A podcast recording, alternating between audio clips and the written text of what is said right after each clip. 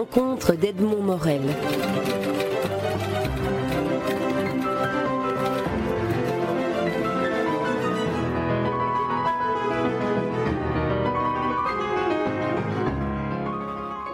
Vincent Dujardin, vous êtes euh, historien et vous êtes euh, dans l'actualité euh, belge par la, coordination que vous avez menée d'une nouvelle histoire de Belgique en neuf volumes présentés dans deux coffrets aux éditions Le Cri.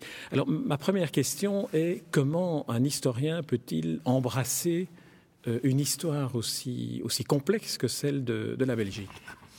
Justement, nous étions en réalité douze historiens euh, bon, il y avait donc deux coordinateurs néerlandophones, deux coordinateurs euh, francophones, donc Michel Dumoulin et moi-même du côté francophone, Marc Van de et Emmanuel Girard du côté néerlandophone, mais alors douze historiens et historiennes euh, venus des différentes universités du pays, donc du nord, du sud, du centre.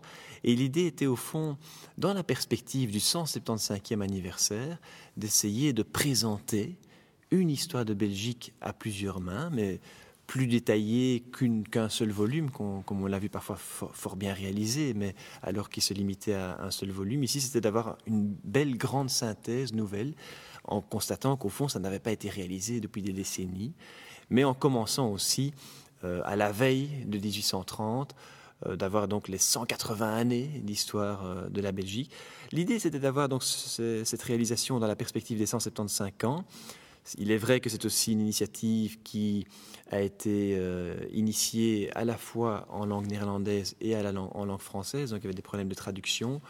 Euh, comme je l'ai dit, des historiens et des historiens sont néerlandophones, sont francophones, donc dans les deux cas, enfin dans tous les cas, il fallait traduire soit vers le français, soit vers le néerlandais.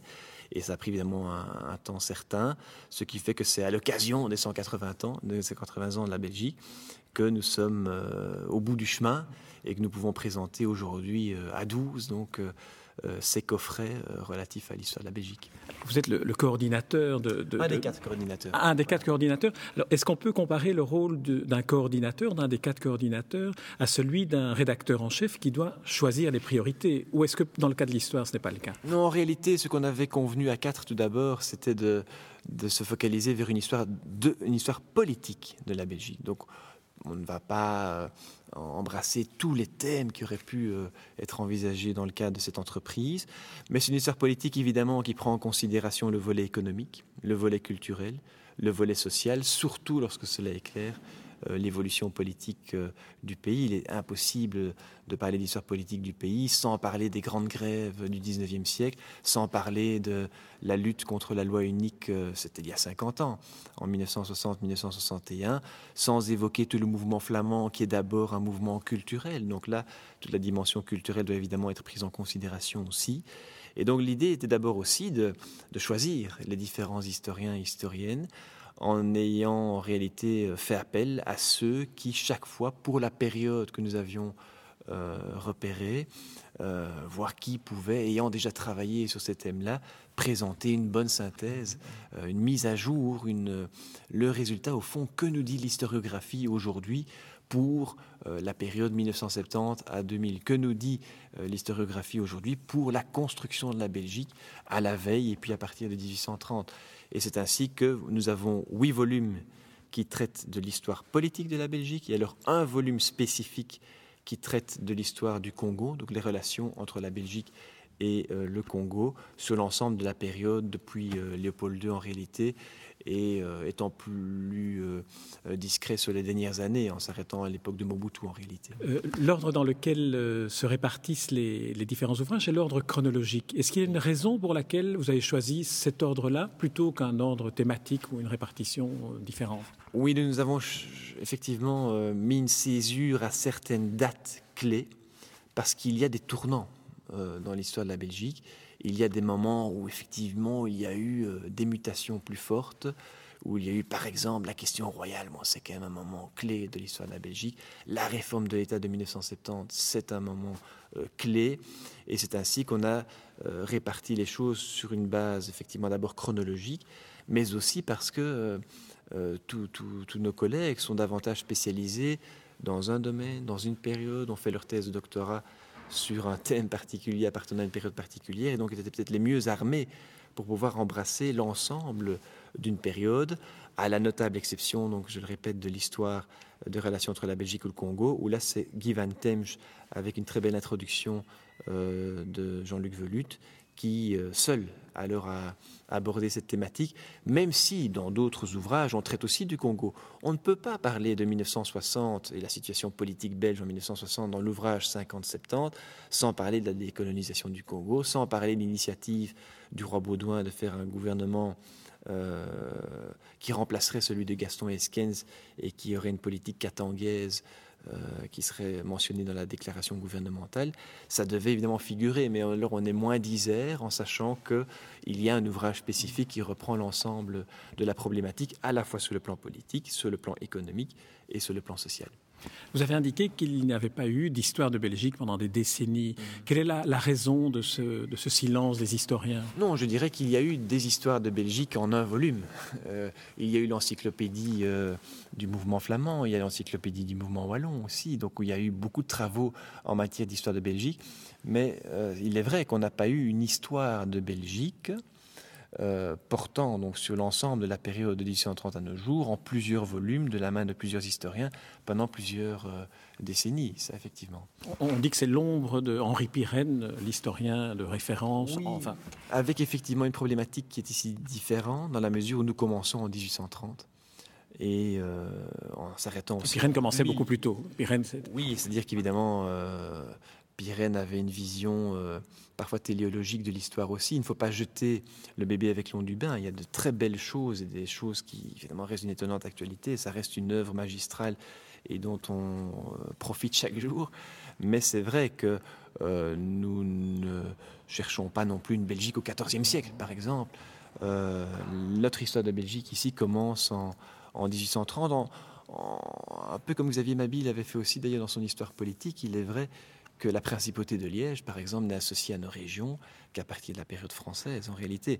Par contre, nos autres régions, il est vrai, à partir de la période bourguignonne, se sont euh, rapprochées. il y a eu cette unification, ce qui fait qu'en 1830, la Belgique ne tombe pas de nulle part. Mais euh, il semblait que euh, ça, c'était encore un tout autre projet de revoir, de s'intéresser à la Belgique avant la Belgique. S'intéresser à la Belgique à partir de 1830 jusqu'à nos jours, c'était déjà euh, un travail assez certain et qui a mis, c'est vrai, euh, sept ans. Votre travail s'est aussi alimenté d'archives qui se sont, qui se sont ouvertes, euh, qui, qui, sont rendues, rendues publiques. Alors, quelles sont, quelles sont les archives qui, qui ont apporté le, plus d'éclairage, ou bien nouveau, ou bien confirmé certains aspects de l'histoire? Mais il est vrai que sur l'ensemble des volumes, il y a une historiographie qui a évolué jusque dans un passé tout à fait récent. De nouvelles archives ont été consultées. Vous avez par exemple, la période la plus récente, une nouvelle euh, possibilité qui s'offre aux historiens, c'est une mine d'or, c'est la consultation de tous les procès-verbaux du Conseil des Conseils des ministres, consultables désormais jusqu'en 1979. C'est tout récent. Hein, avant, on ne pouvait les consulter que jusqu'en 1950. Mais même pour les premiers ouvrages, euh, ils ont bénéficié d'appui euh, d'innovations historiographiques fondamentales au cours des, des 20 dernières années. S'il y avait euh, un, événement ou un épisode de l'histoire que, que, vous vouliez mettre, euh, que voudriez mettre en avant dans, ces, dans ces neuf volumes, quel est celui que vous choisiriez et pour quelle raison? Oh, Il est vrai qu'on pourrait en choisir beaucoup, euh, parce que c'est vrai que dès... c'est impressionnant de se rappeler que dès 1831, le règne du roi Léopold Ier n'a pas été inauguré depuis 15 jours, que les Hollandais sont de retour. Donc la Belgique vacille déjà à ce moment-là. Euh, mais peut-être pour choisir une période, peut-être c'est tout simplement parce que j'y ai davantage travaillé aussi que je choisirais celle-là. Mais un moment où il y a eu un basculement quand même, je dirais, c'est 1958-1968, où là, vous avez 58 l'Expo universelle de Bruxelles, je dirais le chant du cygne de la Belgique de papa, où la Belgique s'affirme joyeuse, la Belgique a commencé à cicatriser les séquelles et les blessures profondes causées par la Seconde Guerre mondiale, mais en même temps, en 58, la Bruxelles devient capitale de l'Europe. En même temps, en 59, c'est cette marche en avant vers l'indépendance du Congo qui survient dès 1960. Il y a la grande grève contre la loi unique qui va bien montrer, donner un, coup de fouet, je dirais, vers les revendications en faveur d'un fédéralisme euh, économique qui était présent déjà auparavant, mais qui devient plus marqué, plus massif à ce moment-là, plus sonore en tous les cas à ce moment-là. Vous avez aussi euh, toutes les lois Gilson de 62-63. En même temps, vous avez la lutte contre la grève dans la lutte contre la loi unique, vous avez en même temps la suppression du recensement linguistique qui est annoncée. C'est tout le problème de BHV qui, survient. Donc Bruxelles, cauchemar des unitaristes et cauchemar des séparatistes, vous l'avez déjà depuis 50 ans. Et alors vous avez évidemment le traumatisme qui est le Wallenbeuten de 1968. Ça, là, la marmite explose, je dirais. Et c'est la marche vers le fédéralisme qui va se faire euh, plus rapide et qui survient en 1970 avec déjà euh, la revendication au nord du pays d'un fédéralisme culturel, au sud du pays d'un fédéralisme économique. Et c'est la conjonction de ces deux revendications qui va faire sauter le caractère unitaire du pays. Donc je dirais qu'entre 1950 et 1970, ben, le volume effectivement 50-70 se ferme sur une autre Belgique. Et c'est le début de ces cinq réformes de l'État. Et après cinq réformes de l'État, après 40 ans de réformes de l'État, aujourd'hui, en 2010, la Belgique est toujours à la recherche d'un nouvel équilibre. Et, il y a ce moment ambigu où, c'est vrai, on dit à l'étranger qu'il y a désormais deux nations en Belgique. C'est exact, il y a deux nations en Belgique, mais pas une nation flamande et une nation francophone, comme on dit à l'étranger.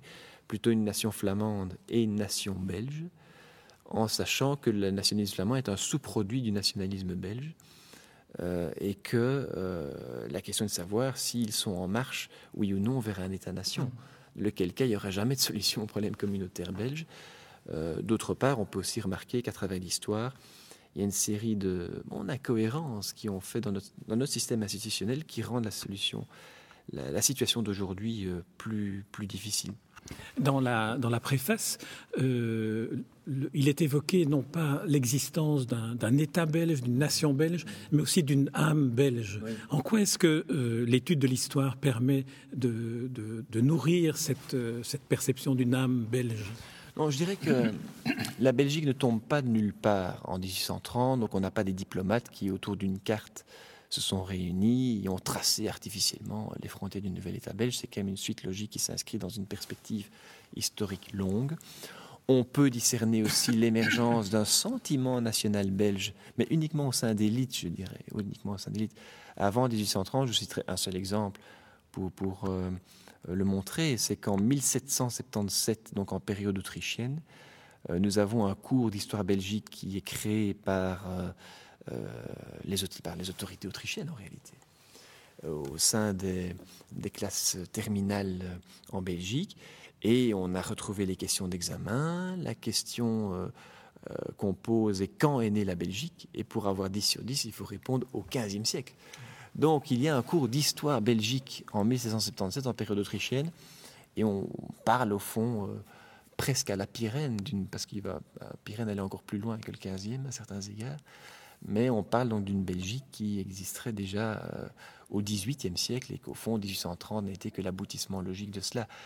Bon, je dirais que c'est peut-être exagéré dans le sens où oui, il y a l'émergence, l'émergence seulement d'un sentiment national parmi les élites, comme cet exemple-là peut l'illustrer, mais au sein de la population belge, il n'y a pas de sentiment national belge en 1830. Euh, regardez, en 1860 encore, Léopold Ier écrit à son fils, le duc de Brabant, futur Léopold II, euh, il n'y a pas de sentiment national en Belgique. 1860, c'est 30 ans après euh, la création de l'État belge. Vincent Dujardin, je vous remercie. On, vous poserait euh, encore 10 000 questions, tellement cette nouvelle histoire de Belgique est, très riche et j'en recommande vraiment la lecture. C'est paru aux éditions Le Cri en neuf volumes dans deux, dans deux coffrets. Merci Vincent Dujardin. Merci à vous.